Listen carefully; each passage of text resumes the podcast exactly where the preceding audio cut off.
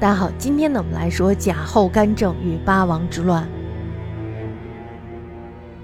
晋武帝驾崩于太熙元年，就公元二百九十年，太子忠呢，终于继承了王位。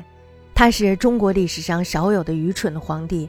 有一次呢，他听见了蛤蟆的叫声，于是呢，就问左右的侍卫说：“此名者为官乎？为私乎？”遇到了天下慌乱，人民这时候呢，很多人都被饿死了。这时候他却说：“何不食肉糜？”大家想想，他这脑瓜子几乎没有回路，是吧？于是呢，惠帝的愚蠢就是他不能亲理政事。此时呢，我们说那个贾氏他就有机可乘了，于是呢，他就擅权乱政。贾后我们在上面说了，他叫南风，是贾充的继室郭槐所生。贾充这个人呢是阴险狡诈的，郭槐呢则是性情悍妒。贾后呢就把他们两个人的性格都继承了下来。那么当惠帝继位的时候呢，杨俊这时候就以太傅辅政。杨俊的弟弟杨尧、杨继都任显职，我们可以说这时候又出了一门的贵圣。杨俊呢，他是弘农杨氏之后，大家在汉朝的时候就听过这个名词儿，是吧？他的祖先呢是汉朝时候的四世三公，算是名门高族。他为人呢是刚愎的，辅政以后他就知道贾后这个人的性情呢是非常难治的，于是呢对他是甚有畏忌，因此呢双方就逐渐变成了敌人。杨俊呢，为了巩固自身的势力，于是呢就多数亲党，以致统领进兵。但是这一类的举动又招致了宗室诸王的不满。贾后呢，她又是一个有野心的女人，她时常都想干政，但是却被杨俊所阻碍，无法如愿。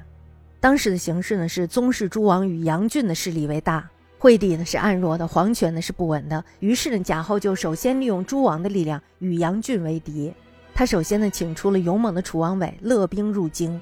楚王伟呢，这时候就诛杀了杨俊以及其党羽，死者多达数千人。杨俊死了以后呢，贾后以当时宗室中最具威望的汝南王亮为太宰，这时候就与太保魏冠共掌朝政。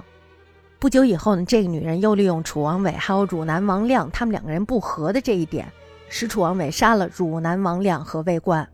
接着他又借矫诏擅杀的罪名杀了。楚王伟，然后又与张华裴伟与后兄贾模共同辅政，这些呢都是元康元年，也就公元二百九十一年的事儿。朝廷的正朝迭起，贾后呢斡旋其中，最后呢终于获得了巨大的利益。由此可见，他的手段是非常的毒辣的、高明的。张华呢是颇负失望，辅政以后呢尽忠职守，裴伟还有贾模均为后党。当时这两个人呢也算是贤才。三人同心协力，共计实现。朝廷呢，总算是安静了七八年之久。贾后呢，可以说是滋淫专虐成癖；贾模呢，是屡次进言规劝。贾后呢，这时候就逐渐的不爱听了，对他也是日渐疏远。那么，在元康九年的时候，贾模忧怼而死。此后呢，贾后就更加的肆无忌惮了。不久以后呢，便爆发了废杀太子玉的惨剧。太子玉呢，是惠帝妃谢氏所生，一向都被贾后视为眼中钉。太子幼年的时候就以聪慧闻名，得到了武帝的宠爱。在惠帝为太子的时候，地位并不巩固。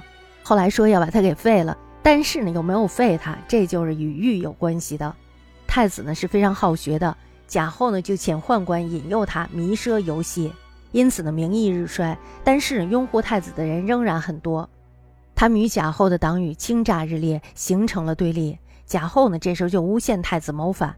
于是呢，他就借着白痴丈夫的名义废除了玉，把他贬为庶人。那么在元康元年，就公元三百年的时候，玉被赶到了许昌，太子呢无罪被废，朝野这时候非常的愤怒。赵王伦呢这时候就看到了机会，于是呢就用了他的心腹孙秀的计策，挑拨贾后早日除去太子。就在这一年三月的时候，贾后果然遣人毒杀了太子。到了第二年的时候，赵王伦就借着为太子报仇，派遣齐王炯率兵入宫废后，尽诛其党羽。不久以后呢，贾后被赐死。那么在这一场变乱中呢，我们可以看到的是鹬蚌相争，渔翁得利。精明强干的贾后呢，他也被利用了，闹的是身毁族灭，可谓是玩火自焚。赵王伦的政变成功了，于是他也野心制胜，不久呢，便因为他的称帝而激起了更加惨烈的大内讧。惠帝呢，沦为了野心同胞的玩物，激进的政权呢，这时候也陷入了无政府的瘫痪状态。